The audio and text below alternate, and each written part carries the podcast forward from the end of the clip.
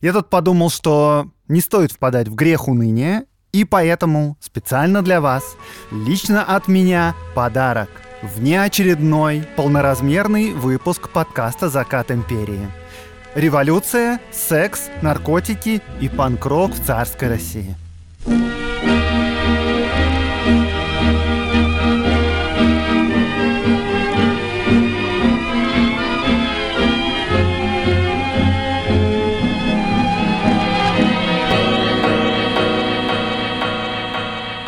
Декабре 1904 года с Путиловского завода были несправедливо уволены четверо рабочих. Перед Новым годом на общем профсоюзном собрании рабочие решают начать забастовку. И 3 января 1905 года завод встает. В течение нескольких дней к путиловцам присоединяются многие другие заводы и фабрики, а во главе протестного движения становится молодой священник Георгий Гапон, председатель профсоюза путиловских рабочих. К 7 января бастует уже 150 тысяч человек. Рабочие составляют петицию царю обо всех несправедливостях, что творятся на заводах и фабриках, о незаконных штрафах, вообще о тяжелом положении крестьян и решают отнести эту петицию царю в Зимний дворец. 9 января утром демонстрация с иконами и портретами царя отправилась в центр Санкт-Петербурга, чтобы передать вот эту петицию царю. Но рабочие были встречены ружейным огнем. В общей сложности за день было убито от 130 до 200 человек. И этот день получил имя «Кровавое воскресенье» и послужил спусковым крючком для первой русской революции.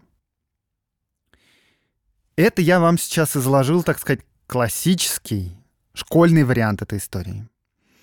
В общественном мнении она еще дополняется некоторыми деталями, Например, что священник Гапон вывел под пули солдат обманутую толпу нарочно, ради того, чтобы в стране разразилась революция. И что сам Гапон при этом был агентом охранки и продажным оппозиционером. И что Николаю II было проще расстрелять солдат, чем дать им восьмичасовой рабочий день. Ну, в общем, как видно, даже в таком простом изложении видны нестыковки. Как часто бывает в истории, страшные и даже кровавые события чаще бывают следствиями не зловещего плана, а неразберихи, тупости, лицемерия, недалеких амбиций и перекладывания ответственности. Как вы догадываетесь, не были исключениями все эти события. Забастовка, петиция рабочих, демонстрация и кровавое воскресенье как кульминация. Чтобы толком разобраться, что и почему тогда произошло, нам придется сегодня собрать всю картину, как будто пазл из кучи, на первый взгляд, совершенно разрозненных дат, имен и событий. Поехали.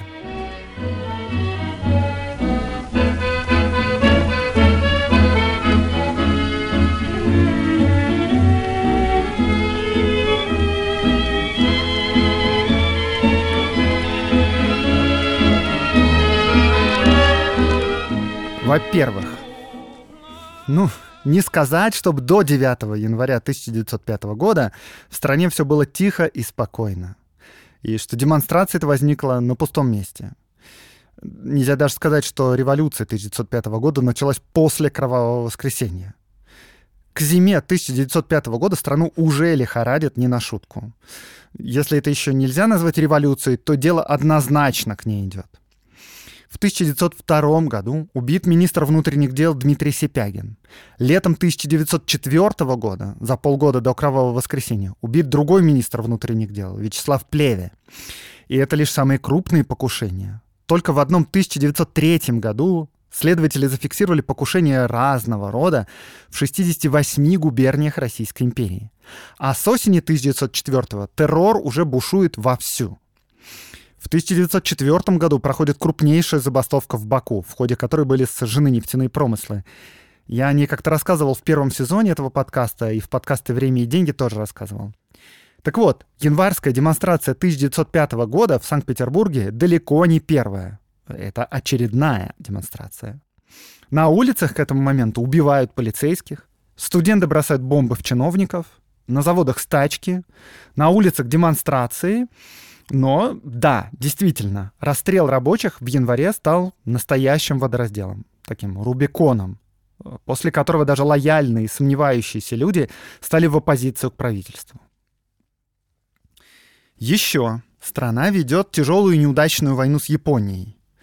Э, эта война не началась для того, чтобы отвлечь народ от проблем в стране. Причина в другом. Но, конечно, некоторым людям наверху кажется, что война, в числе прочего, сплотит людей вокруг трона. Оказалось, впрочем, что Российская империя очень плохо себе представляла, что такое Япония и что такое японские вооруженные силы. Что-то в этой войне пошло не по плану. Короче говоря, невооруженным глазом видно, что уже летом 1904 года в стране все далеко не слава богу.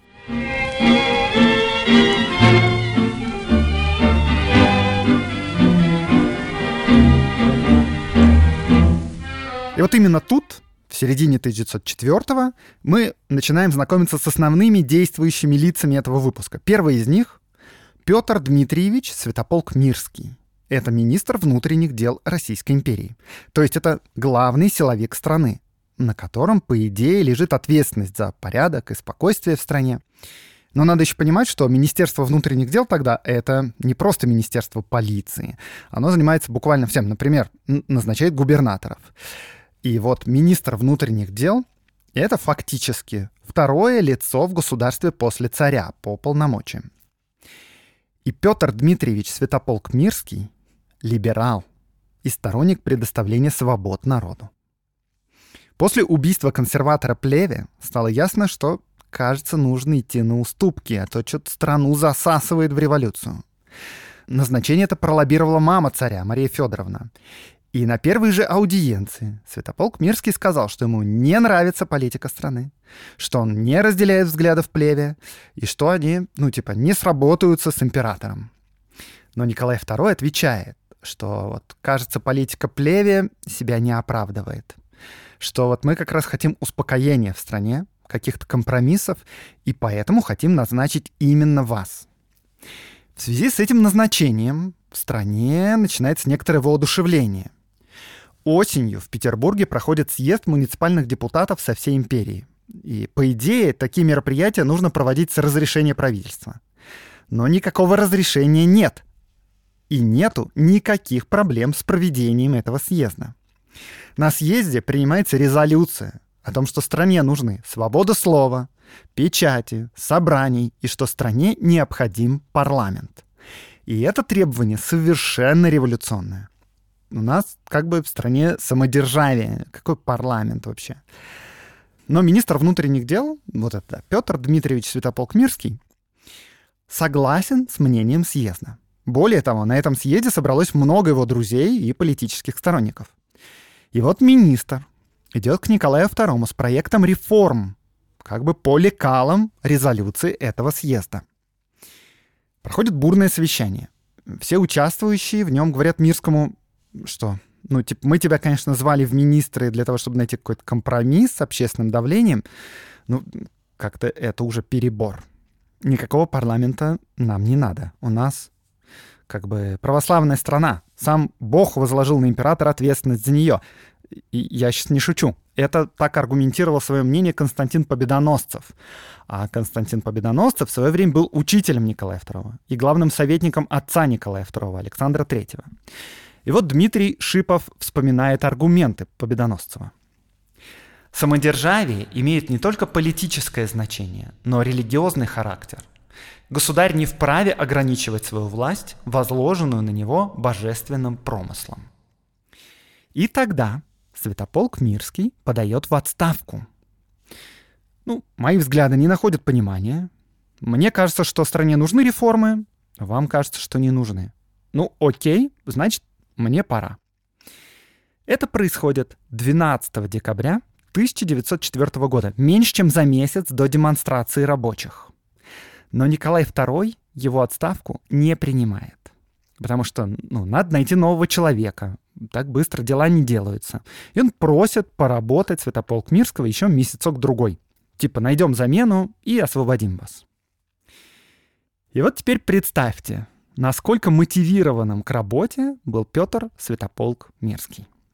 к его мнению не прислушиваются, его политические взгляды не разделяют, и он просто сидит и греет кресло для своего преемника. И фактически весь декабрь 1904 года глава Министерства внутренних дел толком и не работает. Ну, а зачем? И я напомню тут, что министр внутренних дел — это ключевая фигура, на которой завязаны очень многие процессы, а у нас как бы не самое мирное время в стране сейчас. И вот у нас первый кусочек пазла.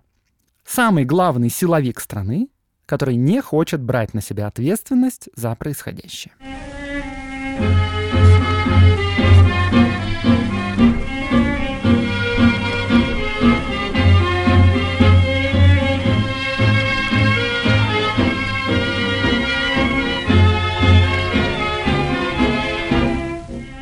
Теперь познакомимся, конечно, с Георгием Гапоном. А, Гапон, конечно, священник, но в первую очередь он политик в полном смысле этого слова. Причем он политик в стране, где политиков нет. То есть я имею в виду под политиками людей, которые могут легитимно воздействовать на жизнь общества, решать какие-то проблемы. Так вот, единственный реальный политик в стране — это Николай II, потому что все остальные — министры, послы, а, они не политики. Они чиновники, они подчиненные царя. И вот Гапон реализует свои политические амбиции одним из немногих допустимых способов. Он профсоюзный лидер. Проблема тут еще в том, что и профсоюзным лидером в полном смысле он тоже не может быть, потому что в стране запрещены профсоюзы. Если быть точным, то запрещены вообще любые общественные некоммерческие организации. Ну, то есть, типа, если бы вы хотели создать в Российской империи общество защиты лавочек в парках, или, не знаю, там, общество защиты амурского тигра, то сделать вы это не могли. Это запрещено законом. Государство крайне подозрительно относится к любым формам самоорганизации людей. Ну, потому что сегодня они лавочки ставят, а завтра они пойдут в полицию камнями кидаться. Чем мы их не знаем. Но, с другой стороны, да, Российской империи нужны и лавочки, и амурские тигры, и поэтому государство думает примерно так я буду создавать эти общественные организации само, сверху, а не по инициативе граждан. Э, точнее, даже так думает не государство, а один деятельный чиновник Министерства внутренних дел Сергей Зубатов. И вообще его идеи поначалу встречают сопротивление в верхах, но ему удается убедить начальство в перспективности создания вот таких общественных организаций. Смотрите, э, как обычно в то время происходили стачки и забастовки – вот у нас рабочие, недовольны какими-то обстоятельствами на производстве. Например, кого-то несправедливо уволили. Кому-то там накидали штрафов больше зарплата. Кому-то хочется, чтобы на заводе был доктор. И вот рабочие выдвигают экономические требования. А владелец завода, например, не хочет их удовлетворять. Тогда к рабочим приходят революционеры-агитаторы и говорят, тут сгнила вся система. Нужно свергать царя, и вот тогда, когда мы свергнем царя, у вас на заводе появится и доктор, и побольше зарплата, и восьмичасовой рабочий день. Все будет в шоколаде. И вот Зубатов говорит, давайте вклинимся в этот процесс посередине. Пока дело не дошло до политических требований, мы будем приходить к рабочим и выступать посредниками между ними и владельцами заводов. Потому что император, он кто? Он верховный арбитр. Он по своему призванию должен защищать своих людей, вот, например, рабочих. И Зубатову дают карт-бланш. Вскоре под прямым управлением Министерства внутренних дел в Москве и Петербурге появляется общество рабочих различных заводов. Реальные обиды рабочих разруливаются. Для рабочих организуются лекции и чайные. Зубатов даже организовал переводы и печать западной социалистической литературы по организации рабочего движения. Он как бы повышает сознательность граждан. Но в целом, конечно, мы понимаем, да, что когда государство берется за организацию профсоюзов, то может получиться только имитация.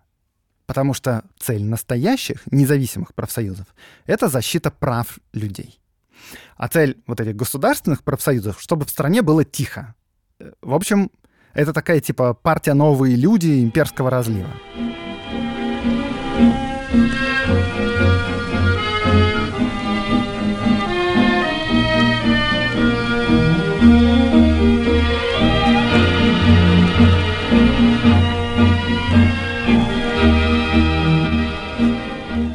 В этот самый момент встречаются Гапон и Зубатов. И Гапон тогда довольно известный, молодой, прогрессивный, такой амбициозный священник. Основная деятельность у него проходит вне церкви. Он преподает в ночлежных приютах, в детских домах. Вообще он довольно известен в Петербурге как, как бы активист, общественный деятель. Даже городоначальник Клейгельс просит его как-то написать доклад о социальной реабилитации безработных. И вот у нас Зубатов, э, чиновник Министерства внутренних дел, он ищет как раз молодых, амбициозных, деятельных активистов. Он хочет их поставить во главе общества рабочих. И Зубатов вот что говорит Гапону. «Я сам ставлю единственную целью своей жизни помощь рабочему классу. Я стал организовывать рабочих в Москве и думаю, что я успел. Там у нас организация твердая. Они имеют свою библиотеку, чтение лекций и кассу взаимопомощи. Доказательством того, что мне удалась организация рабочих, служит то, что 50 тысяч рабочих возложили 19 февраля венок на памятник Александру II. Я знаю, что и вы интересуетесь этим делом и хотел бы работать вместе с вами. Тут, да, кстати говоря, упоминается одно важное событие. Это прям апофеоз деятельности Зубатова. Патриотическая демонстрация рабочих в 1902 году. Это реально впечатлило и правительство, и революционной партии. Потому что у революционеров тогда далеко не набралось бы даже 10 тысяч последователей. А, есть как бы от чего взгрустнуть революционерам, но только давайте да, не будем забывать, что все лидеры зубатовских обществ были, по сути, на зарплате у правительства. Так вот, Зубатов привлекает Гапона вот такой вот профсоюзной деятельности. Агапон, в общем-то, и рад. Но у него есть идеи по улучшению этих обществ. Потому что как-то ну, неаккуратненько получается, что профсоюзы рабочих находятся в прямом подчинении Министерства внутренних дел. Ну, типа, начальник профсоюзных лидеров — это буквально как бы силовик. Рано или поздно у рабочих возникнут вопросики. И поэтому лучше, если такие общества будут формально независимы, так рабочие будут им больше доверять. Ну и, конечно, если смотреть на это все глазами Гапона, то быть главой независимого профсоюза гораздо выгоднее, чем быть подчиненным чиновником Министерства внутренних дел. А Гапон очень-очень амбициозен. Это все происходит в 1903 году. И вот в августе 1903 года, тогда еще живой министр внутренних дел Плеве, отправляет Зубатова в отставку но Гапон остается на плаву. Более того, его вот это собрание русских фабрично-заводских рабочих становится крупнейшим профсоюзом Санкт-Петербурга. Это общество и сам Гапон получает финансирование от правительства. Но формально оно независимое. И Гапон типа говорит рабочим примерно так. Мы все устроим классно, теракты не нужны, свержение самодержавия не нужно, можно и без революции добиться хорошей жизни, поликлиник, школ при фабриках, сокращение рабочего дня, всего вот такого вот. Тем более, что как бы с нами Бог, а вот все эти революционеры безбожники. Однако такое вот положение выгодным, к сожалению, только кажется. На первый взгляд, вроде бы ты в любом случае выигрыше, да? потому что вот случится революция, а у тебя самая крупная политическая сила в столице, множество последователей. И ты такой, да я с самого начала был чистым социалистом, да я всегда был за народ, за рабочих. А если победит реакция, то ты всегда можешь сказать, слушайте, ну, как бы мы же всегда с вами плодотворно сотрудничали, я шел на контакт, я приличный, системный человек, не то, что вот эти, да, оголтелые противники режима. Проблема в том, что очень сложно удержаться над пропастью, стоя одной ногой на одном берегу, а другой на противоположном. Особенно, когда берега начинают расходиться. Потому что в какой-то момент перестает хватать растяжки, и нужно выбирать себе сторону. И вот к новому 1905 году в стране забастовки, шествия, разные демонстрации, в полицейских стреляют, и рабочие гапон такие говорят. Ну типа, а мы? А мы чё? Идем уже на улице, да? Забастовки объявляем? А Гапон им говорит, ну, типа, это не своевременно, власть на улице не меняют, ну, типа, все, что в таких случаях обычно говорят. Но надо понимать, что Гапон реально уже почти на шпагате. И, кроме того, он, естественно, контактирует и с настоящими революционерами-социалистами. А революционеры — это не такие чуваки, которые прощают контакты с полицией. Там, если узнают, что ты получаешь деньги от правительства, долго думать не будут. Твои же собственные рабочие заманят тебя на дальнюю дачу под Питером, повесят там тебя без лишних разговоров, и труп твой найдут через несколько дней только. У Гапона уже реально горит земля под ногами. И он выбирает сторону революции. Потому что а что ему еще остается делать? Вы поймите правильно, он бы с большим удовольствием ничего бы не выбирал. Его идеал — это стать главой самой большой фракции в парламенте и получить место премьер-министра. И будьте уверены, что если бы в 1904 году объявили бы выборы в парламент, и парламент выбирал бы премьер-министра, как в Великобритании, то у Гапона были хорошие шансы. Итак, у нас два кусочка пазла. Главный силовик страны, который не хочет принимать решений, и главный оппозиционер страны, который получает зарплату из бюджета.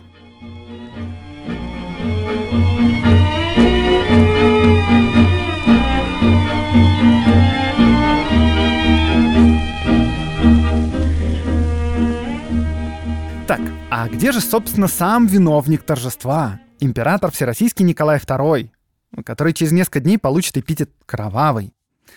Он с весны 1904 года не живет в Зимнем дворце. На лето семья императора по старой традиции переезжает в царское село. Но ситуация в стране настолько нестабильная, что осенью император решает не возвращаться в столицу. Он так и живет в царском селе, и министры ездят к нему на прием на поезде или на автомобилях. Как вы помните, рабочие не просто устроят забастовку и демонстрацию, да? они понесут петицию царю в Зимний дворец. Как вы догадываетесь, эта идея более-менее бессмысленная, потому что царя в Зимнем дворце нет. Но мы тут не будем придираться, потому что это политическая акция, ну, не пойдут же они пешком в царское село. Однако вот о чем я хочу рассказать. 6 января, то есть за три дня до Кровавого воскресенья, император был в Санкт-Петербурге на праздновании крещения. На церемонии водосвятия традиционно проводится салют из пушек. И вот в этот день одна из пушек оказалась заряжена не холостым снарядом, а настоящей боевой картечью. Пушки стреляли вверх, над головами, но тем не менее один человек, а по некоторым сведениям двое, были ранены. И только чудом вообще никто не погиб. И только чудом не был убит император. И тут все невероятно пересрали. И первая мысль была, что это, конечно, теракт. Командир орудийного расчета, который делал салют, покончил вообще с собой. Позже выяснили, что это была досадная оплошность, но вы просто представьте себе, насколько нервным было состояние всех силовых ведомств в этот момент. Николай II уезжает в царское село, и последнее вообще, что ему хочется, это общаться с какими-то протестующими и принимать от них петиции. Так, теперь, кстати говоря, давайте поговорим об этой петиции, которую понесут рабочие во главе с Гапоном императору. Вообще, на столе министра внутренних дел эта петиция оказалась за несколько дней до демонстрации, потому что, конечно, все это гапоновское общество было пропитано агентами полиции. Давайте вот посмотрим на эту петицию. Что там написано? Цитирую. «Государь, мы, рабочие и жители города Санкт-Петербурга, разных сословий, наши жены, дети и беспомощные старцы родителей, пришли к тебе, государь, искать правды и защиты. Мы обнищали, нас угнетают, обременяют непосильным трудом, над нами надругаются, в нас не признают людей, к нам относятся как к рабам, которые должны терпеть свою горькую участь и молчать. А примерно с середины идут требования. Вот, например, такие. Немедленное объявление свободы неприкосновенности личности, свободы слова, печати, свободы собраний, свободы совести в деле религии, общее обязательное народное образование на государственный счет, отделение церкви от государства, свобода борьбы труда с капиталом немедленно, ответственность министров перед народом и гарантия законности правления. Э, что видит вообще любой грамотный человек, читая эту петицию? Что ее как письмо из Простоквашина писало несколько человек. Потому что начинается она как стандартная такая слезница государю, а заканчивается как боевая социал-демократическая листовка. Она одновременно в себе сочетает два стиля русского языка. Околонародный такой и язык прогрессивной интеллигенции. И реакция властей на такое письмо, как на тысячи подобных прокламаций, была стандартной. Потому что как только в тексте начинаются фразы про капиталистов-эксплуататоров рабочего класса и про чиновников-казнокрадов, а такие там были словосочетания, то чиновника сразу же разбирает зевота. Петиция эта подшивается в архив, убирается в чулан к тысяче таких же петиций, потому что чиновникам кажется, что это не настоящие требования рабочих, что это какие-то революционеры задурили им голову и пишут петицию от их имени. И царь этой петиции, скорее всего, вообще не читал. Хотя министр Святополк Мирский о ней доложил и в общем духе обрисовал ее содержание. В общем, какое отношение царя к этой демонстрации накануне событий? Uh, немного нервное из-за того, что, кажется, вот только что было покушение, но в целом пофигистичное. Потому что никаких указаний насчет этой демонстрации он не давал вообще. Итак, значит, у нас три кусочка пазла. Главный силовик, который не хочет на себя брать ответственность. Главный позиционер, который получает зарплату из бюджета и одновременно изо всех сил играет в революционера. И император всероссийский, который опасается покушения и устал от того, что рабочим дурят голову радикалы. И, как вы понимаете, в такой ситуации странно предполагать, что у кого-то вообще был хоть сколько-нибудь внятный план на случай беспорядков. Я имею в виду, конечно, и Гапона, и Министерство внутренних дел, и царя. А, но тут, да, вопрос. Кто-то же дал приказ о силовом разгоне. Кто-то приказал стрелять в толпу. И это самое интересное в этой истории, потому что приказа стрелять не давал никто.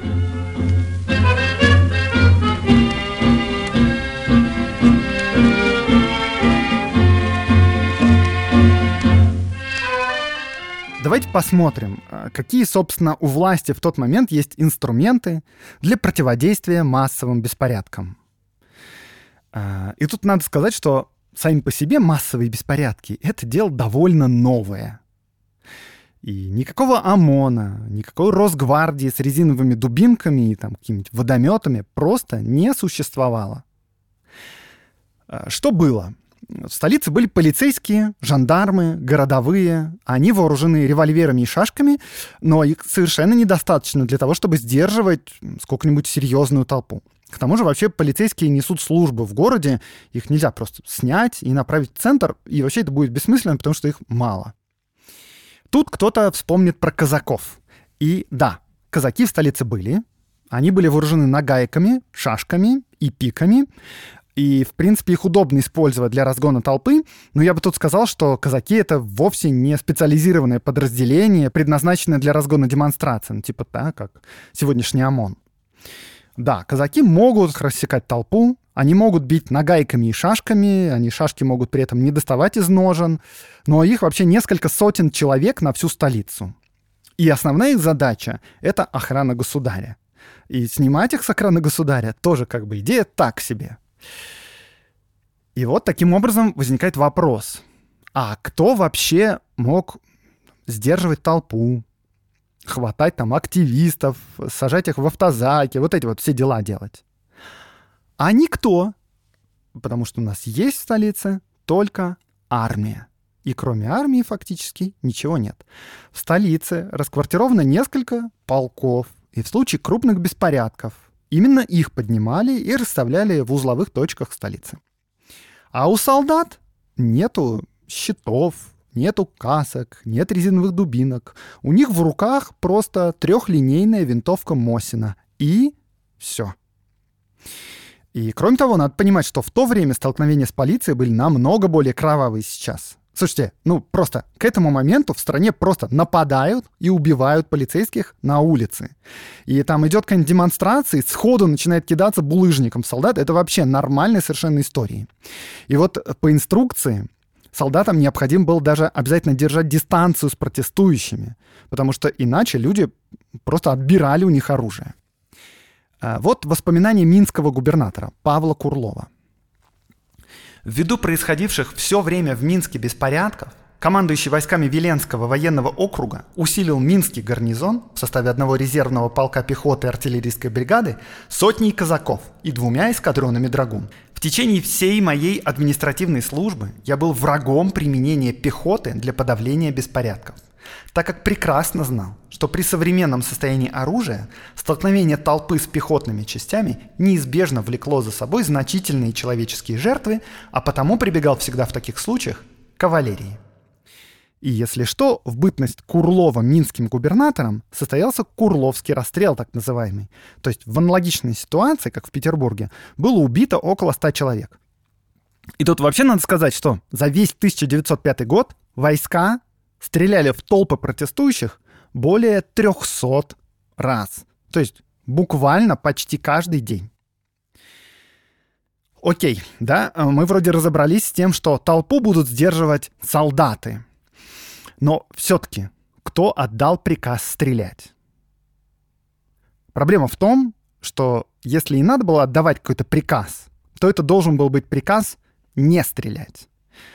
Потому что по умолчанию войска действовали по закону, утвержденному в 1877 году. И закон тут звучал так. Определение времени, когда войско должно приступать к действию оружием, зависит от усмотрения гражданского начальства. По собственной инициативе начальство отряда приступает к действию только в случае нападения на отряд. Действию оружием должно предшествовать троекратное о том предупреждение при звуке трубы или боя барабана. Итак, да, вот представим себе, рабочие с красными транспарантами приближаются к солдатам и, например, кидают камни. Офицер воспринимает это как нападение на отряд.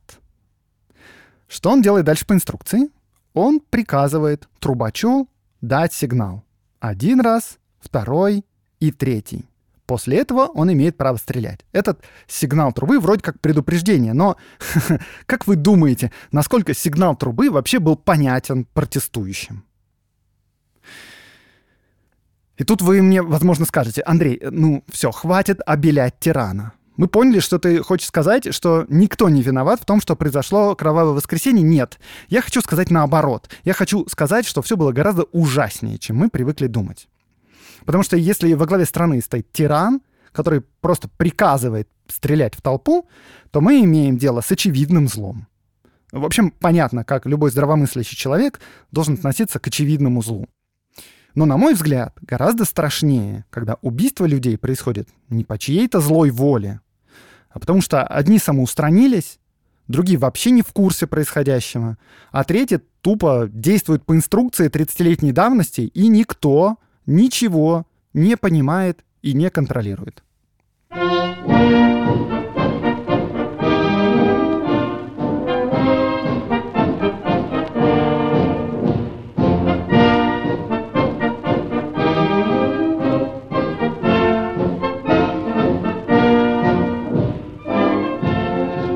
Итак, у нас все кусочки пазла на столе. Осталось теперь только реконструировать цепь событий. Вот смотрите. В декабре 1904 года с Путиловского завода несправедливо увольняют четырех рабочих. 27 декабря на общем собрании Гапоновского общества рабочие предлагают начать забастовку и написать петицию в поддержку уволенных. Но Георгий Гапон против. Тогда один из рабочих вспоминает чиновника внутренних дел Зубатова и вот эти подконтрольные правительству профсоюзы. Ему кажется, что их общество не подконтрольно правительству.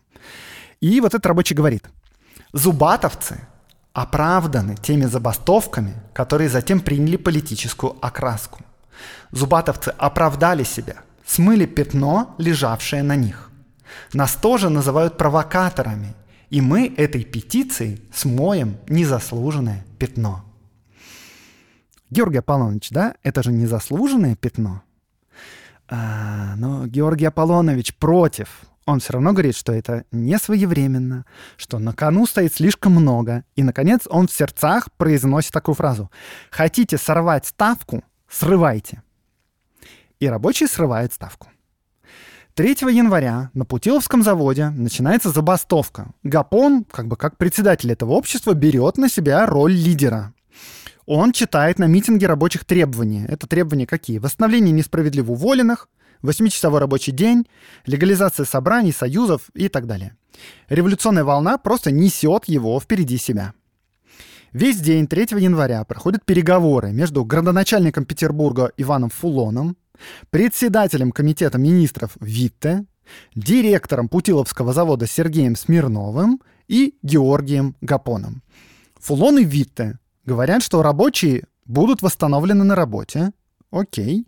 Но Гапон с сожалением отвечает, что все зашло уже слишком далеко, что одним восстановлением уволенных дело уже не разрешить, и он просит, чтобы в результате разбирательств никто не был бы арестован. Типа амнистию. Но вообще в любом случае директор завода отказывается выполнять требования рабочих. Он вообще наемный администратор, на него давят акционеры, а Путиловский завод, на котором вся эта буча происходит, он вообще выполняет госзаказы для армии, а армия в это время воюет с Японией. В итоге к 5 января бастуют уже 25 тысяч человек на нескольких заводах. В ночь на следующий день составляется вот это вот воззвание к царю. 6 января на следующий день чуть не убили императора из пушки на церемонии водосвятия в крещении. Император уезжает в царское село. К этому дню бастуют уже больше 100 тысяч человек. Гапон передвигается по городу с отрядом охраны из преданных рабочих. Он читает речи на митингах. И он призывает всех 9 января идти к Зимнему дворцу, чтобы подать царю петицию. К нему становятся в очередь иностранные журналисты, чтобы взять интервью. И все как бы видят, что наконец-то самая крупная политическая сила в стране, то есть вот этот Гапоновский профсоюз, эта сила явно выступила, наконец-то, против правительства. 7 января бастует уже 150 тысяч человек. Во всех отделениях Гапоновского общества зачитывается текст петиции, и рабочий ставит под ней подписи. Гапона вызывают в Министерство юстиции, и министр юстиции у него спрашивает, скажите откровенно, что все это значит? В этот же день министр внутренних дел Святополк Мирский собирает у себя совещание. На нем присутствуют директор департамента полиции, заместитель министра внутренних дел, министр финансов, городоначальник и командир гвардейского корпуса. И они на этом совещании не решают ничего. Вечером Гапон встречается с профессиональными революционерами и рассказывает им свой план. Э, идея такова. Они на площади дожидаются прибытия Николая и предъявляют ему два требования об освобождении всех политзаключенных и о созыве парламента. Если Николай соглашается, то Гапон помашет толпе белым платком, а если откажет, то помашет красным платком. И красный платок означает начало бунта.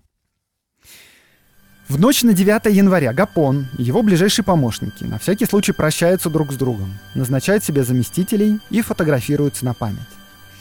В 10 утра 9 января начинается шествие. Рабочие с песнями несут портреты царя, иконы, хоругви и транспаранты. В 11.30 шествие подходит к Нарвским воротам. Это там, где заканчиваются рабочие окраины и начинается городская застройка. На площади их встречают две роты пехотного полка и эскадрон кавалерии. Кавалерия с поднятыми шашками скачет на толпу. На кавалерию нападают рабочие, начинается свалка. Эскадрон вырывается из толпы и возвращается к войскам. А шествие рабочих продолжает идти вперед на солдат. Раздается первый сигнал трубы, но толпа слишком велика и напирает сзади. Второй сигнал трубы. Третий сигнал.